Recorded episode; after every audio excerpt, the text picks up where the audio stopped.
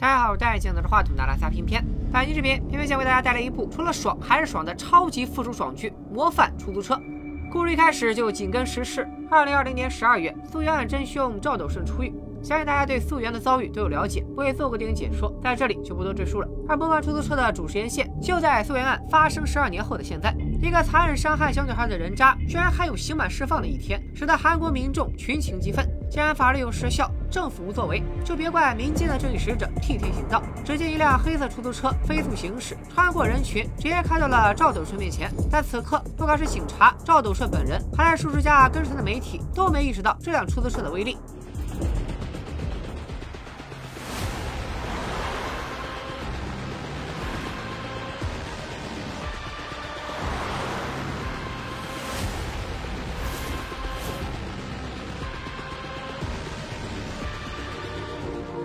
车不是普通的出租车，车上的收音机可以进入警方的通讯系统，明确知道警察的方位。出租车司机自然也不是普通的司机，他车技了得，一个漂移过弯，拐上小路。这时，一辆面包车配合出租车，刚好出了故障，轻松堵住了蜂拥而至的媒体。赵董事本来对司机的一通操作非常满意，可仔细一瞅，司机正把他往不知道什么地方带。当他意识到不对劲，想对司机下手时，司机三下五除二，直接废了他一条腿。接下来，出租车经过没有监控的隧道，一辆和他一模一样的出租车就在这里等待接应。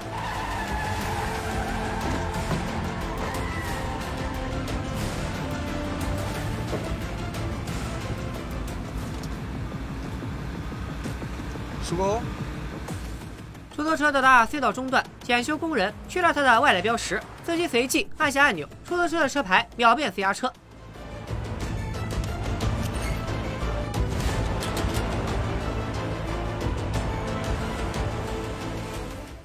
视线都被提着吸引，以便司机神不知鬼不觉的带走赵斗顺。至于这个老变态藏哪儿了，老规矩，按下不表。现在让我们隆重介绍一下本剧的男主角小白，也就是劫走罪犯赵斗顺的出租车司机。他平时普普通通，开车拉客，但只要人民需要帮助，他就能随时化身正义使者，替天行道。比如眼前这一幕，小流氓对校车围追堵截，车上的孩子被吓得哇哇大哭。小白虽然正在工作中，可他还是取得了乘客的谅解，下车单挑几个菜鸡。乘客哆哆嗦嗦的拿出手机，想帮小白报警，可还没等他和警察说明情况，小白已经输出的差不多了。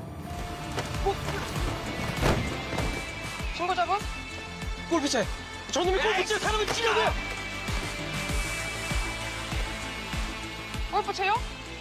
그게 주객 전도됐다고 해야 될까요? 네, 거기 위치가 어디쯤이죠? 바쁘시면 안 오셔도 될 것 같습니다. 죄송합니다.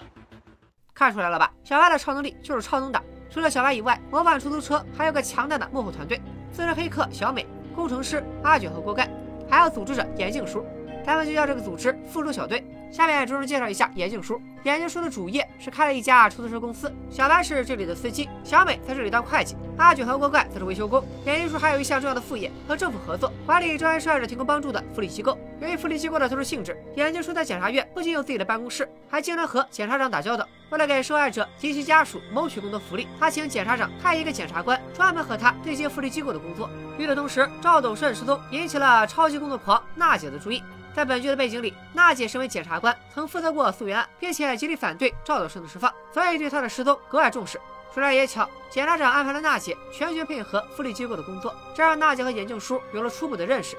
花开两朵，表一表本期视频的主要当事人：一名受伤的少女趁人不注意，偷偷从医院跑了出来。少女浑身发抖，哭着走到大桥上，桥上车来车往，却没有一个人注意到少女想要结束生命。幸亏少女迈出最后一步的时候，发现脚下贴着一张黄色小广告。上面的内容大概是别轻生，我们能帮你复仇。如有需要，请联系模范出租车。随后，小白的 BB 机响起，他立刻动身去接本剧的第一个正式客户傻妹。这里补充一个知识点：傻妹要清上的大桥正是韩国有名的马浦大桥。因为有很多人来这里跳桥自杀，政府特意在桥上贴满了各种安慰的标语和图片，没想到起了反作用。这些看似宽慰的话，也许对那些走投无路之人或者重度抑郁症患者，就成了压死骆驼的最后一根稻草。跳桥自杀人数因此暴增，更多的自杀者也慕名而来，让马浦大桥成了名副其实的自杀圣地。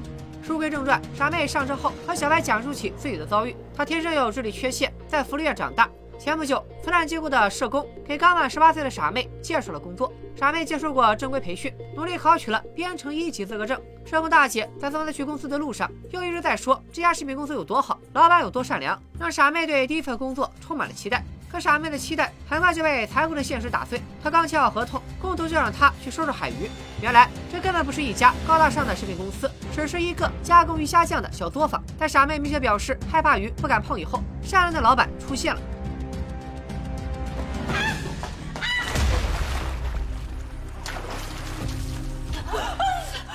친해졌어? 아니 더 친해졌어.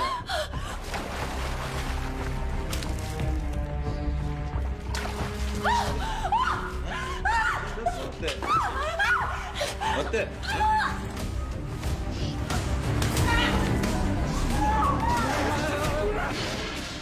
这还不算完傻妹还被老板装进酱料桶放进冷库切实体会鱼虾酱发酵的过程。傻妹被冻得瑟瑟发抖哭着说想回福利院。老板见他还不懂事又在傻妹身上浇立马袋粗盐。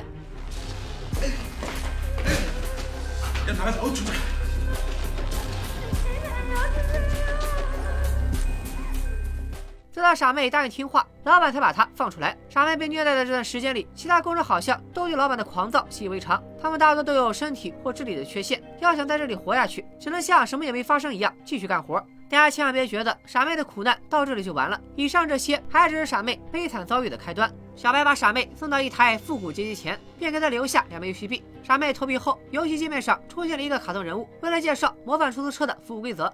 模板出租车接着委托期间，地下气将全程开启，报酬费用在委托结束后结算。另外，为了让模板出租车可持续发展，请委托人务必对外保密。规则介绍完毕，游戏界面上出现两个选项：一、教训工头和老板；二、原谅两个人渣。咱们这可是爽剧，原谅是不可能原谅的。傻妹回忆起备受欺凌的场面，果断按下了复仇键。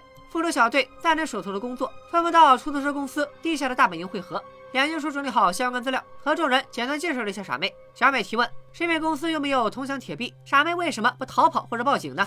事情要是这么简单，也用不着模仿出租车出身。食品公司辖区的片警早就与老板同流合污。傻妹第一次找到机会逃跑，就是被片警逮住，送回了食品公司，让工人统一穿红色运动裤，也是片警给老板出的主意。这样一来，有人逃跑，他们也能轻易发现。잘 그러니까 여기가 집이다 생각하고 있어. 알았지? 싫어 안 구해줄 거야. 내가 너 왜 구해줘? 너 다음에 또 아주 혼나.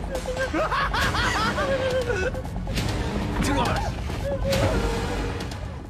这还有往下听的必要吗？全员立即制定行动计划，老板、工头、片警一个也少不了，全得付出代价。小白开启模范出租车，直接到公司周围观察地形。公司地理位置偏僻，附近装了许多外部监控，大概是为了防范有外人潜入。另外，公司大门是从外面上锁的，这样一来，几乎杜绝了残疾员工偷跑出去的可能。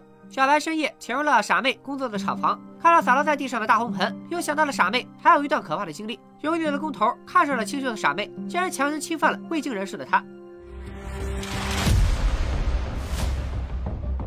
阿丽啊，阿丽，啊，阿丽啊，哎，我怎么退啊？原来傻妹用了半条命，才换得从医院逃出来的机会。是时候开始行动了。在小白正式出手前，阿卷和锅盖伪装成了炸鸡店的员工，给工头送了优惠券。因为这一片没有别的餐馆，所以他们猜到工头点宵夜时肯定会点炸鸡外卖。老板和工头吃了特制的催眠炸鸡，没一会儿就睡得不省人事。小白直接潜入二人家中，在小美的远程帮助下打开了保险柜。保险柜里啥值钱的东西也没有，反倒是工头手机里有许多偷拍傻妹的照片。那些照片角度都很猥琐，让小白恨不得当场宰了工头。可他不能破坏计划，好戏还在后头。说到这里，我们插一段消失的赵斗顺到底去了哪里？他被妥善安置在黑帮女老大的私人监狱里。眼镜说女老大是长期合作关系，女老大手段残忍，无恶不作。小白起初担心把赵斗顺交给他不保险，眼镜叔却认为纯粹的利益关系最牢靠，他付钱，女老大关人。这样一来，检察官和警察都别想找到赵德顺的下落。与此同时，娜姐看新闻发现了模范出租车，需要咨询出租车专家。她第一时间想到了眼镜叔，打电话问他认不认识那辆车。眼镜叔自然回答，他们公司只运营普通出租车。那普通出租车和模范出租车有啥区别呢？是快车和专车的区别吗？咱们接着往下看。于老大听到电话内容，劝眼镜叔直接杀了赵子顺算了，何必这么麻烦，跳到地方检察官。可眼镜叔自有他的打算。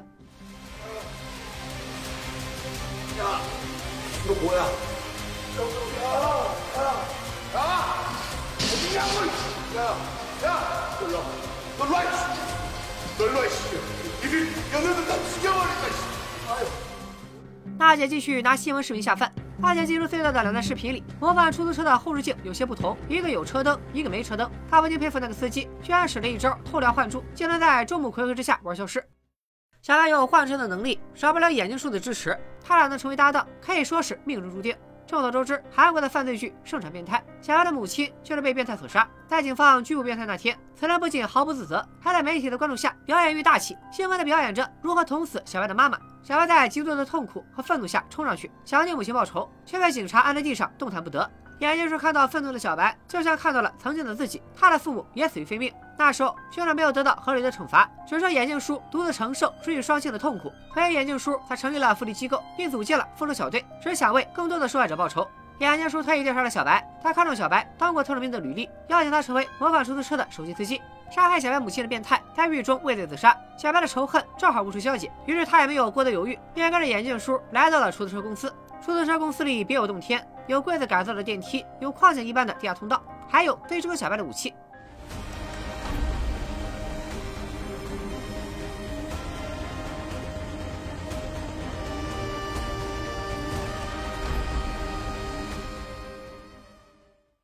眼镜叔早就准备好了一切，就差小白惹的东风。地下室连接着出租车公司和眼镜叔的家。眼镜叔把小白带到家中详谈，家里的日历永远停留在父母去世那天。警方、检方、法官对坏人的从轻处罚，就是对无辜百姓的残忍。在眼镜叔眼中，只有用自己的双手报仇，才能改变这个腐烂的社会。到此为止，小白彻底被眼镜叔说动，正式加入了复仇小队。时间过渡到现在，小白一身黑的风衣，随着怨变就溜进了食品公司的仓库。这里放满了工人们辛辛苦苦制作的鱼虾酱。他让小美查了一下，没想到一桶酱料的售价竟然高达三百万韩元。这下傻妹也不用出委托金了。小白打算把老板拖欠傻妹的工资、精神损失费还有委托金一起帮傻妹讨回来。어이넌뭐야너뭐하는놈이냐고 이 새끼 벙어리인가?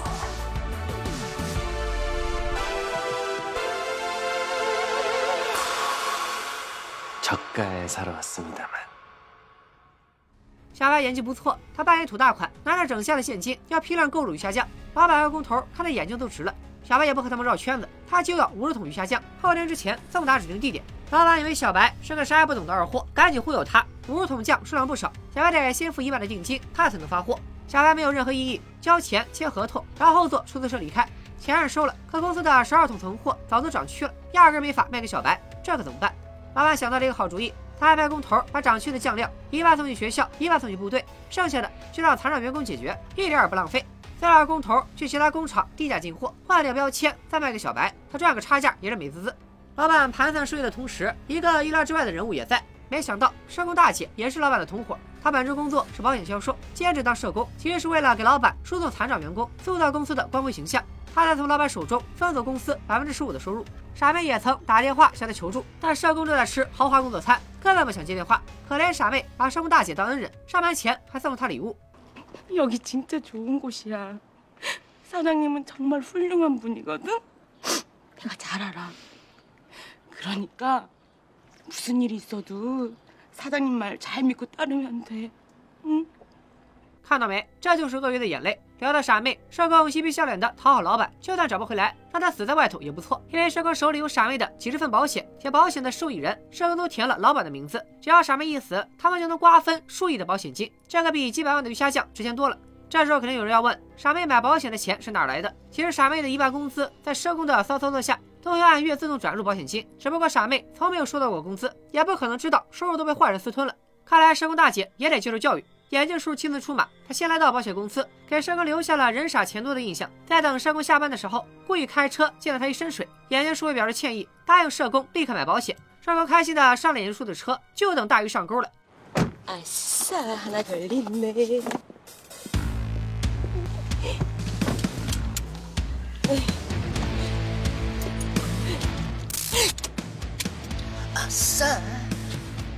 上工在醒来，已经被捆得严严实实。大家猜一猜，眼镜叔会送他去哪里呢？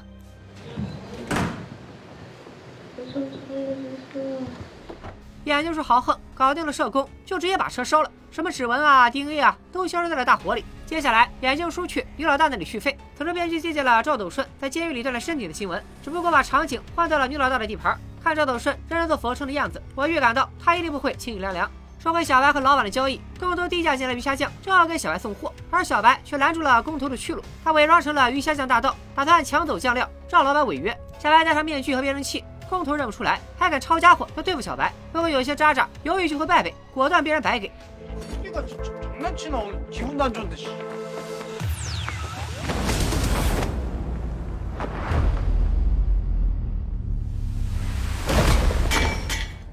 完美的二零幺 A 反身翻腾，轻松落地，当场就晕得不省人事。货没送成，脖子也断了，还得面临付违约金的尴尬境地。谁成想，赌大款小白不仅不怪他，还要追加二桶鱼虾酱。这回小白只有一个要求：如果鱼虾酱还不能按时送达，老板就要支付双倍的违约金。趁老板备货期间，小白去处理片警。片警收到傻妹的定位，兴奋地开车去抓人。可想而知，这个定位也是假的。小白的出租车涂上上超能合金支架，马力全开，秒秒钟追上了警车。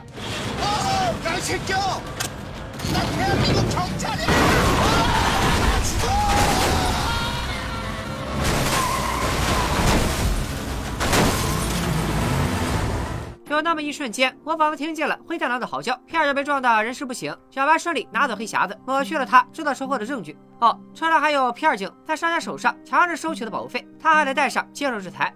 另一边，娜姐收到消息，警方找到了烧毁车辆，车牌号显示被烧毁的车正是赵斗顺乘坐的模范出租车。娜姐断定有两种可能：赵斗顺和司机是一伙的，或者是司机绑架了赵斗顺。可是娜姐忘了，赵斗顺失踪这事儿根本不归她管。检察长紧急召回娜姐，大骂她没有正事儿。娜姐挨骂都挨习惯了。再看眼镜叔刚好经过，赶紧抓住机会咨询出租车的问题。模范出租车和普通出租车有啥不同呢？眼镜叔知无不言，他告诉娜姐，只有十年没出过车祸的老司机才有资格驾驶模范出租车。老司机大多有教养、有技术，绝对不违章，甚至有资格帮交警指挥交通，不是谁想当都能当的。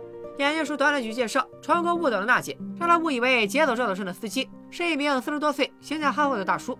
另一边，傻妹在获得小白的帮助之后，一直在出租车公司做简单的文职工作。小美偶尔会约她吃晚饭。出发前，傻妹说要吃一颗补药，这种药必须一天吃一片，才能对身体好。小美拿过药盒一看，居然是紧急避孕药，一看就是工头怕傻妹意外怀孕，忽悠她每天吃。小美把这个消息告诉了小白，正好又到了工头送货的时间。小白第二次拦住了工头的去路，对方早有准备，叫来一堆混混对付小白。可人多也没啥卵用，见头儿都被打得王八翻壳，工头歪着脖子就上了。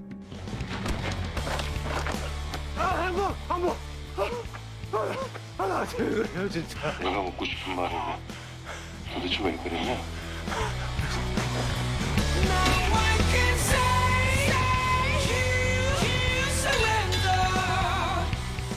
工头再醒来，已经被绑在了柱子上，陪小白一起打棒球。按照他目前的位置看，小白只要一个不小心，棒子或者球就会糊在工头的大饼脸上。老板此时也是心急火燎，片警、社工、工头通通消失， 他联系不上自己人，只能亲自给小白打电话，明说货就是送不到。小白还是很好说话，他给了老板最后的期限，只要明天把鱼虾酱送到，他就不追究老板的责任，否则所有赔偿金和损失费都由老板承担。老板明白，当务之急是找到鱼虾酱的货源。那么现在谁手上有最多的鱼虾酱呢？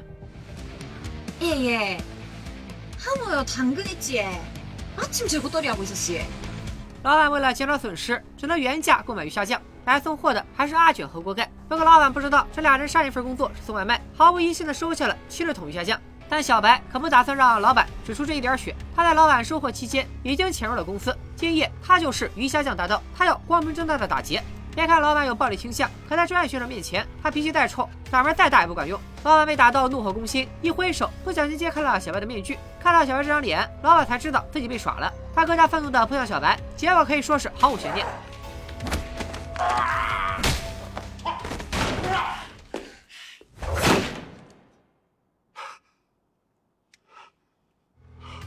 最后，小白以眼还眼，以牙还牙，把老板的大脑瓜按进大红盆里涮干净，又把它塞进酱桶里等待发酵。这个装着老板的桶交给谁呢？当然是老熟人于老大。模范出租车本轮任务结束，鱼虾酱倒手的收入足够付傻妹的委托费，而眼镜叔也把老板拖欠其他人的工资公平的打到了每个工人的存折上。原来的食品公司交给傻妹经营，真的成了残障人士赖以生存的慈善企业。复仇小队可以暂时休息，娜姐却依然在加班。她熬夜查看道路监控，盯着那辆模范出租车不放。看到隧道那段路，娜姐发现了改头换面的出租车。明明没有车辆返程进入隧道，为啥有一辆黑车从隧道开回来呢？这辆车的标志和后视镜都和魔幻出租车一样。娜姐赶到出租车公司，想问个究竟，正好堵在了停车口。刚下班的小白并不理会她的问题，让她赶紧起开。娜姐却非要问个清楚。 제가 찾고 있는 차가 있는데 여기 주차장 말고 다른 주차장 이렇게 차를 주차해 놓으면 차가 몇 대가 발이 묶이는 줄 아세요?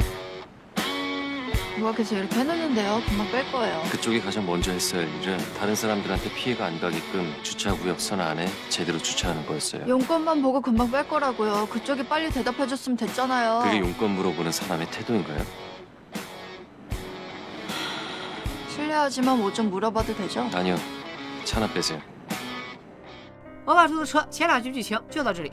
这部根据同名十九集漫画改编的爽剧，从第一个任务就展现了它到底爽在哪。好久没看到这么单纯的犯罪片了，正派对反派疯狂碾压，真是看的人身心舒畅。不过该剧在爽之外，以魔幻出租车为核心的复仇模式，也引发了网友的热烈讨论。复仇小队不遵循程序正义，充满欺诈暴力的复仇方式，真的值得宣扬吗？我只能说，我们希望正义永不缺席，可它确实常常迟到，现实往往比影视作品更残酷。